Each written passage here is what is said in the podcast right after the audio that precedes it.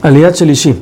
Abimelech ve después de un tiempo que Yitzhak crece demasiado, se hace demasiado rico y la gente llega a un punto en que prefieren comprar el excremento de los animales de Yitzhak que el oro y plata de Abimelech. Por lo que Abimelech le dice, mira, estás demasiado grande, por favor, sal de aquí.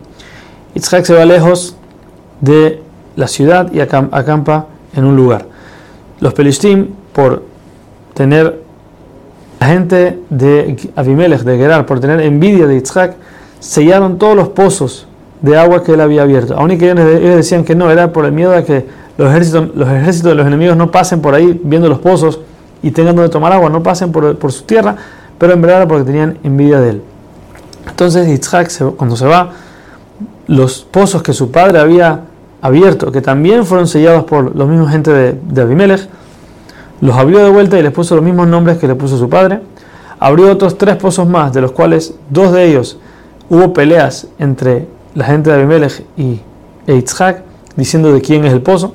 El tercer pozo no hubo pelea, por lo que Yitzhak le llamó Rehovot, porque Hashem nos dio tranquilidad en este lugar.